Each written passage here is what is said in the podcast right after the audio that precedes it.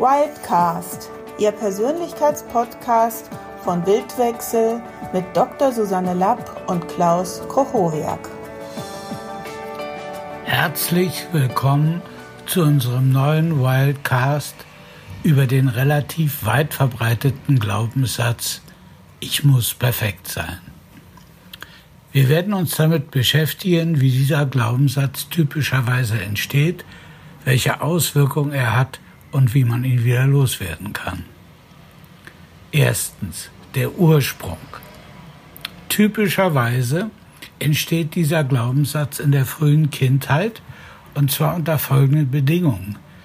Das Kind wird sehr oft von den Eltern kritisiert, obwohl es sich bemüht, die Anforderungen der Eltern zu erfüllen.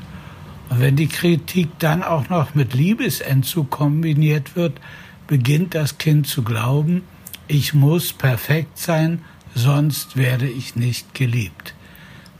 Dies ist wohl die schlimmste Drohung für ein kleines Kind.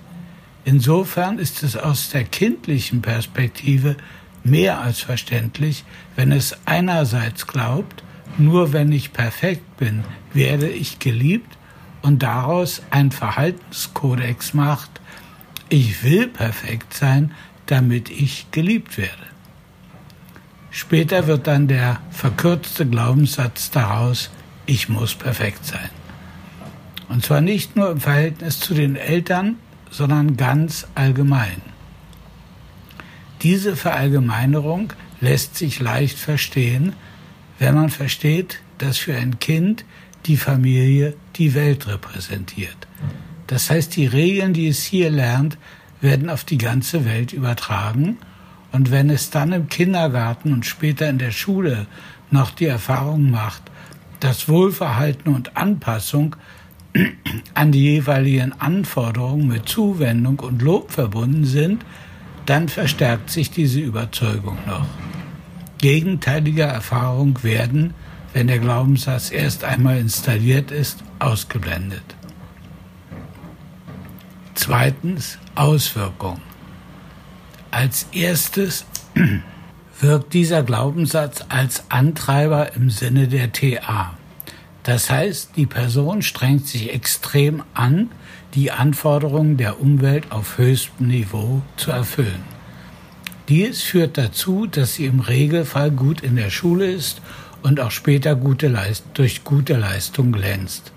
So scheint dieser Glaubenssatz für eine gewisse Zeit gute Resultate zu bringen. Aber früher oder später kommt jeder in Situationen, in denen es ausgeschlossen ist, dass man von Anfang an perfekt ist. Zum Beispiel während einer NLP-Practitioner-Ausbildung vergleicht sich der Teilnehmer, wenn es darum geht, ein Format mit einem anderen Teilnehmer zu üben, mit dem Trainer. Und es ist völlig verständlich, dass die ersten Gehversuche alles andere als perfekt sein können. Diese Einsicht bewirkt bei Menschen mit dem Glaubenssatz, ich muss perfekt sein, zu einem Vermeid Vermeidungsverhalten. Sie versuchen sich zu drücken, wenn es darum geht, die Rolle des Coaches einzunehmen, da sie zu Recht befürchten, dass sie die Rolle nicht perfekt ausfüllen können.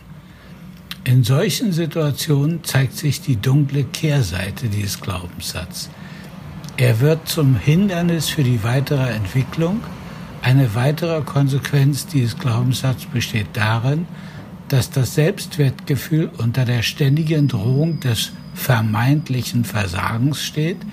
Dies macht es fast unmöglich, sich selbst so zu akzeptieren, wie man wirklich ist. Drittens Auflösung. Es stellt sich jetzt die Frage, wie man diesen limitierenden Glaubenssatz auflösen kann. Da dieser Glaubenssatz, wie schon gesagt, in der Regel in der frühen Kindheit entsteht, bietet sich das Format Reimprint an. Dieses Format wird am achten Wochenende im Practitioner unterrichtet und wenn du nicht so lange warten möchtest, dann empfehle ich dir ein Einzelcoaching. Bis dahin verbleibe ich wie immer euer Klaus Koch-Hochberg.